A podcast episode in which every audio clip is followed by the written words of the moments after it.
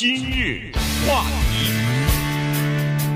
欢迎收听由中讯和高宁为您主持的今日话题。《纽约时报》的一个专栏作家呀，他呃，这个昨天的时候呢，在报上刊登了一篇文章，哈，就是呃，专门讲一下在呃上个星期的时候，他为他母亲购买这个药物治疗奥密克戎呃新冠病毒的一个经历啊。所以呢，这个挺有意思，原因就是这样子，就是说在全美国啊。呃，碰到他这种情况的人应该是非常多的。呃，如何来购买这些药物，怎么去做？有很多人说实话根本摸不着头脑，不知道。你要去问你的医生诊所，你要去医疗机构去询问，要到药房去询问，怎么去问法？呃，人家怎么会回答你？你大概是知道什么情况？也不知道哈。所以他的这个经历呢，碰到了各种各样的问题，最后当然都一一的被解决了。所以，呃，尽管他也花了七八个小时来处理这些事情，但是他把这个经历呃写出来之后呢，我们大家至少有一个前车之鉴，至少。可以了解一下应该怎么去着着手去做啊，所以呢，呃，这个故事呢就跟大家一起分享一下。他说上个星期二的时候啊，他接到他妈妈的一个呃短信和手机短信，说在周末的时候他妈出现了一些症状啊，他妈告诉他说，我这个出现浑身发冷啊、酸痛啊，然后有咳嗽的这个症状，所以呢，他有可能是。呃，感觉自己这个感染上病毒了，那么马上去做了一个呃核酸检测，果然测出来是阳性。这时候呢，他就有点紧张了。嗯，呃，当然他这个是快速的啊，就是在家的这个检测是阳性。关键问题是在这儿啊，这个记者的名字叫 Rebecca Robbins，你听了是一个女性。关键在这儿，她是干什么的？她是给《纽约时报》的 Business，就是商业版啊。专门报道疫情的这样的一个记者，记者都是分工的，有人报道犯罪，有人报道白宫啊。他是专门报道疫情的，也就是说呢，他对于疫情方面的了解比普通人多多了。而且呢，他对疫情这个期间怎么处理一些问题，什么机构负责什么，什么机构我给谁打电话就能找到，他有很多的这种线索。没线索没法当记者，坦率讲，所以他有很多的线索，他也掌握很多这方面知识。他的这个经历啊，给他妈妈拿药的这个经历呢，就反映到最后的一个问题，就是如果有些事情，他说，如果连我都不知道，普通老百姓怎么知道？你知道吗？就是这个呢，对我们特别的有帮助。当然，我们是希望我们的听众观众当中没有任何人有这个必要走他这个经历，对不对？可是，当这个必要真的来的时候，你还真的得知道，要不然你走投无路。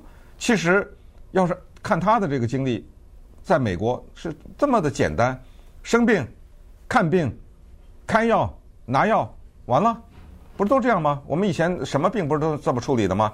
新冠这个也不需要动手术，不需要什么的，不需要看什么专科医生什么的，不就这么一个简单的步骤吗？我们也都听说了 Paxlovid，这是辉瑞公司的药，药局有。医生给我开了，我自己不能开车，我找个人开车拿了，完了，不就这样吗？对不对？为什么到了他这儿就这么麻烦呢？为什么到了新冠的这个药要花这么多的时间解决呢？所以这个经历值得我们了解一下。还有一个情况要跟大家介绍，就是他呀是住在美国的华盛顿州的，他妈妈呢住在我们加利福尼亚州的风风景如画的叫 Santa Barbara 这个地方，嗯，所以呢。这是第一个情况要了解，第二个就是呢，他妈妈七十一岁啊，不开车，这个蛮重要的一个信息啊。对。所以这个情况之下，他就绝对的依赖别人的帮助。当他检测出来是阳性的时候，他只能告诉他的女儿，而他女儿呢，只能远程的操作接下来的一系列的动作，包括联系诊所呀、约医生啊、看病啊、拿药啊、开药等等。那咱们就看看，当远在华盛顿州的女儿得知 Santa Barbara 的母亲阳性了以后，她做了什么动作，以及为什么处处碰壁？呃，首先她女儿比较担心哈，这个担心的原因有两点。第一呢，是母亲的年龄比较大了，呃，应该是三七十三岁哈。她妈呢，但是她。他母亲呢？他是说，呃，完整接种过疫苗，而且打过这个加强针啊，所以呢，呃，重症的机会呢大大降低了。可是，他母亲是两次乳癌的幸存者，所以在这种情况之下呢，呃，他还是担心这个母亲的呃抵抗力也好，免疫力呢，可能会有问题啊。所以如果一旦感染上，如果出现重症的话，呃，问题会比较严重。所以这就是为什么他担心的原因。可是他母亲的这个情况，比如说他的病史和他的年龄呢，都让他符合资格去接受那个最新刚刚批准出来的这些药物的治疗啊。所以呢，这。就是呃，先奠定了这样的一个基础，什么最新的治疗方法，只要是美国的 FDA 批准了，在市面上可以合法使用的，基本上他母亲都应该是可以去得到的哈。一个是呃那个叫做单克隆的一个抗体，这个抗体呢主要是注射的哈，就是针注射到体内的。还有一个就是刚才说的那个 Paxlovid，呃那个是呃吃的那个药物哈，所以呢。他基本上知道这两个药物，第一是刚刚获得批准，第二是比较安全，而且对抗新冠病毒，尤其是对抗奥密克戎是比较有效的。第三是在你的症状发生的三到五天之内服用的话，可以百分之九十以上的避免重症啊发生，不用去住院什么的，然后逐渐的会好转。而且他说这种是比较新的药，有有可能还没有到达。比如说他妈的这个家庭医生诊所，比如说还没有到达某些药局，所以在这种情况之下呢，他必须要先，呃，就是先这个研究一下哪些药局有这些药，然后知道了哪儿有，他再去第二步，他再去找他妈的这个呃家庭医生，看看能不能让他们开这个处方，因为这些药都是需要医生处方的。拿到处方以后，你知道哪儿有药。这不就就很容易就应该解决这个问题了吗？嗯，他发现呢，田纳西州和佛罗里达州呢这方面做得比较好，就是他们有一些叫做线上的资讯通道，也就是你输入了你家地址或者什么，他就告诉你在你方圆多少里地有什么什么药啊，就是当然是专门指这新冠的。结果他发现加利福尼亚没有这样的一个算是网上的通道，他就开始给他妈妈的。驻地的方圆二十五英里之内吧，开始打电话，药局，这个没有，那个没有，这个曾经有过卖完了，呃，那个也是曾经有过卖完了，找不到，到最后呢，只找到了一家，但是这家还挺远的，真的是差不多二十五英里以外。你要知道，这种药刚才说的这些药不是你有钱就去买的，这是要处方的，对，呃，所以必须得找医生看病，没问题。他接下来就开始打电话了。他是这么说的：他找一些医生是说呢，我们希望叫做远程看病，你知道，就人就不用去嘛，通过 Zoom 啊，或者通过什么。因为他现在已经证明是阳性，他不要出门，他也没办法开车，他也不能坐计程车，计程车得了，他把人家司机给传染了。他也不能坐公共汽车，一坐公共汽车得了，全车的人都被他传染了。这个人家是很有这方面的公德心的，知道吗？他不会呃假装着戴着口罩就往车上上的，所以咱们就远程看诊，联系了一些。但是呢，有一些医生他联系的说，对不起，你是要开这种药是吧？来诊所，咱不接受那个远程的那个，嗯，你得来，可能什么又是量体温啊，又是干什么的之类的，有一些测试，然后就一个一个的，到最后就是在医生的这个层次上面呢，基本上都要求你人得过来。在这儿，他就已经碰壁了。首先是药局的碰壁，找了不知道多少家才找到一家有这个药。接下来就是医生这个碰壁，说不行，你人得来。还有的一个医生是说，他一开始找了几个医生当中有一些一些医生说，哦，这个药我不开。哎，这个有一点我不太理解，说为什么不开？啊，这个呢，我得做一个我这方面的一些调查啊。医生还对药有调查的这个责任呢。嗯，呃，我都不知道有这种事儿，你知道吗？他发现了，对，医生说我有权利开这个药，但是我不开，因为我不知道这个药到底管用不管用，我得做我的这方面的调查，那可能两年以后了，对不对？所以这种接下来又是碰壁，到最后故事讲到这儿，这药离拿药连影都没有了啊！稍等一会儿，咱们再看看，那最后是怎么解决的。今日话题。欢迎继续收听由中讯和高宁为您主持的今日话题。这段时间跟大家讲的呢是《纽约时报》的一个记者 Rebecca，她给她妈妈买药的一段经历哈，刚才说过了，好几个小时过去了，基本上，呃，他是没有任何的进展哈，这个时间都白费了。有的时候呢，诊所还给他一些错误的信息，比如说他有一次打电话到某一个诊所，就离他妈比较近的一个诊所，呃，去问，然后那个接线的工作人员呢，告诉他说。呃，一加州没有那个 Galaxo 生产的那个叫做单克隆呃抗体的注射治疗法，这个说法是不对的。